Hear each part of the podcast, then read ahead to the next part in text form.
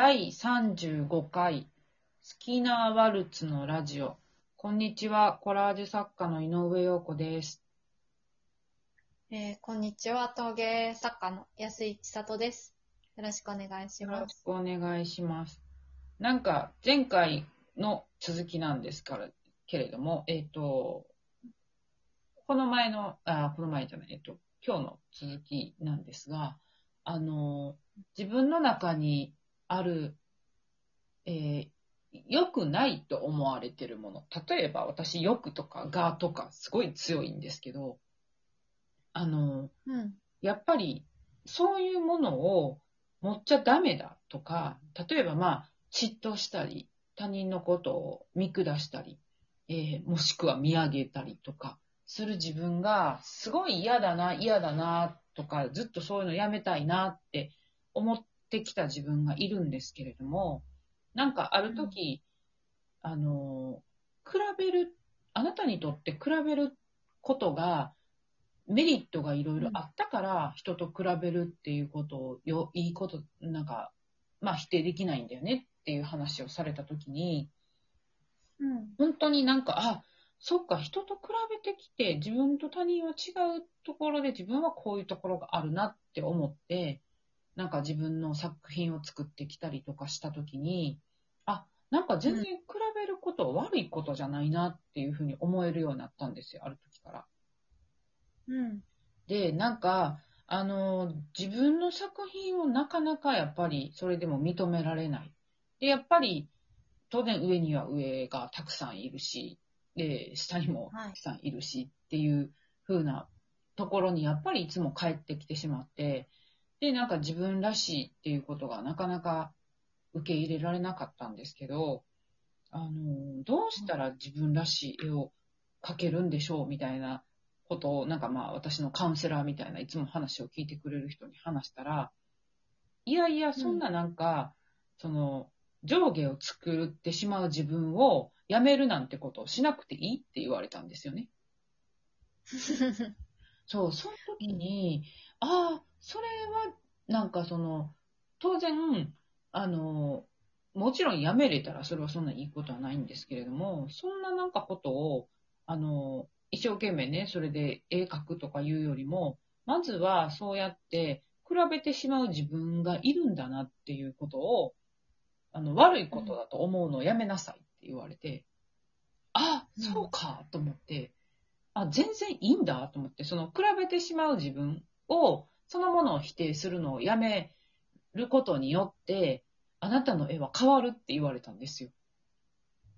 うんうん。つまり、どういう自分であっても、自分を否定しなかったら、なんか勝手に、その、そういう自分になっていけたら、あの、比べる自分も自分だっていうふうに思えたら、あなたの絵はきっと変わりますよ。勝手に絵の方が変わってくるよって言われて、すごい納得したんですよ、私。うん。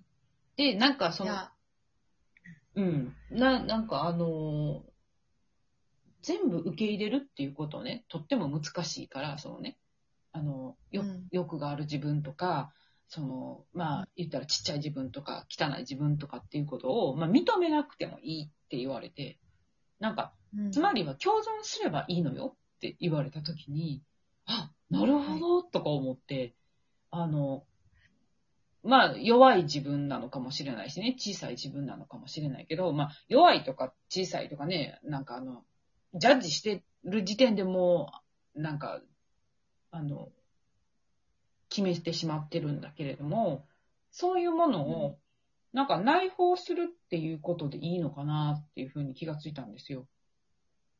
うんうん。どうですか、千里さんは？いや、いい視点ですよね。って思います。なんだろう。だから、私自身うん。も、うんどう。だろうね。その、こうしなきゃいけない、ああしなきゃいけないとか、自分で結構ルール設定をして、うん。で、うーん、一つじゃなくていくつもあるのかもしれないけど、小さい枠に自分をうん。入れて、みたいなことをしてて、うん。うん。うん。うん。あ、例えばね、人の言葉、はいちょ。っと前回の話、はい少し戻りますけど、うん、人から言われた一言に対して、はい。結構ざっくりとしたイメージではい。衝撃を受けてしはい。例えばこれまでだと、大学の時に、はい。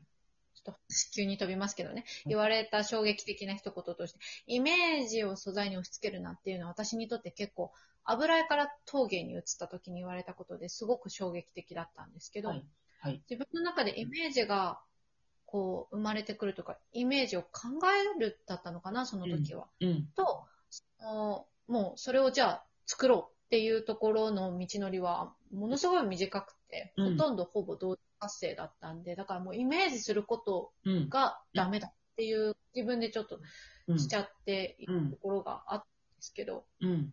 でもイメージはしちゃうんですよね。どうしたって人間だし、イメージだよは。ね。私、しちゃ言葉それだけで作ってるよ。そうなんですよね。そうなんだと思うんですよ。多どんな分今風に。の、はい、話がちょっとね、一般的に分かりにくいから、あの、ちょっと要約するとですね、あの、イメージして大抵のものってみんな作ってると思ってるじゃないですか。世の中の多くの人は。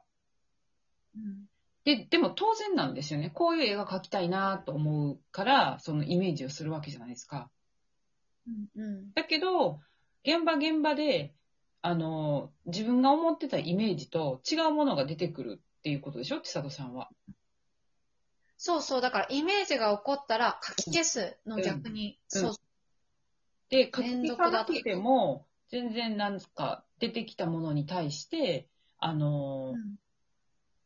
多分そのイメージが悪いっていうのは、あの、なんていうの、イメージをこう持つのはダメっていうのは、どっかで見た絵とか、誰かの絵になってしまうからっていう話だと思うんですよ。そうですね。あと、今のでいくと、多分、イメージが変わらないことうんうんうんうん。ずーっ何が起こってもう、んそこに執着してしまうことうんうんうんが、っ。ていうことだった。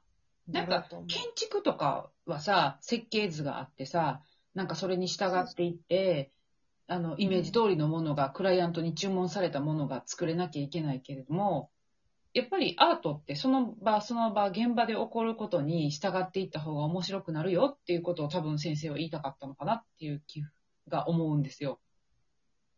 うんうんうん。でもやっぱりイメージを持ってしまうじゃん、人間だから。そうそでイメージないと作れないし、基本的には。イメージそのねうん、悪いことじゃないじゃん。うんうん、そうそでも、千里ちゃんはどっかでイメージするっていうことが悪いことだっていうふうに思思い込んでしまってるっていうことでね。う。そうですね。それを、うんあのー、なんかさっきヨコさんが言ったように、それをだから、なんていうのかな。そうするのは悪いことじゃなくて、うん。じゃあそれをどういうふうにうん。活かそうかと。うん。それをもって、まあそこからスタートだとして、うん。どうできるかうん。ところに持っていけばいいだけの話。うん。うん。ううんんなんか、そうなってしまう自分をわざわざうん。否定しちゃうとか、うん自分のものじゃないって、えいって、あっち行けみたいなするっていうことはうん。しないでいいんだなっていうう、ん。うん、のを最近気づけたところ。なんかこう、人からやっぱり言われた一言って、どうしても、なんか自分で言っちゃったらいいんだけど、人に言われたくないよねっていうのはどっかにあるかもね。それもね、あるね。自分で大事に大事にうん。考えたくて、うん。もっと考が必要だったんだけど、そうそうその人はね、何の気なしにうん思うこと言ってるだけなんでしょうけど、うん。あの、日本語って主語つけなかったりするじゃないですか。はい。はい。わざわざ。私はこういう風に考えますとかっていうんじゃなくて、はい。もう述語から始まっちゃうという。うん。うん。そうするとなんか、それがまるで世の中の正解だみたいにどうしても聞こえちゃったりするうん。うん。のね、たりして。なんか、うん日本人がそうやって人の一言に言えやすいのって、なんかもともとそういう性質とか日本語の特徴からそうなるっていうのはなんかある気がする。うん。だから共感しやすいんだと思うん。そうだね。共感って自己防衛でもあるかもしれないしね。そうそう。なんていうの？いかにも、なんかその、私が言ったんじゃないよっていう、逃げられるじゃん。逃げられるし、あと、私は仲間です。かっこ攻撃しないでください、みたいな のとか。なんか良くも悪くも、そのなんか、日本語の特徴だなと思いますね。うん。かわしやすいね。そうそうそう。だからなんかそれをいいようにも捉えられるし、なんかそうやって、悪いよ。そうそうそう、悪く取ってしまうし、なんかこう、うん自分と他人のなんかこう、境目を引かないっていうことがいい、いいようにも取れるし、なんかそれが責任の所在を問わなくていいっていう風にもなってしまうから、なかなかうんコミュニケーションが難しい。日本のコミュニケーションってすごい高度だなと思います。ね、その空気を読むとかっていうのもね。そうそうそうそうそうそうそう、そう思います。なんか、あれ、こんな話をしてたら全然違う方向に来てしまった。次回に引き継ぎましょうかね。次回に引き継ぎましょうか。まあ、面白い話だったので、これはこれで。はい、ね。終わります。私だけど。はい、すいません。はい、ありがとうございます。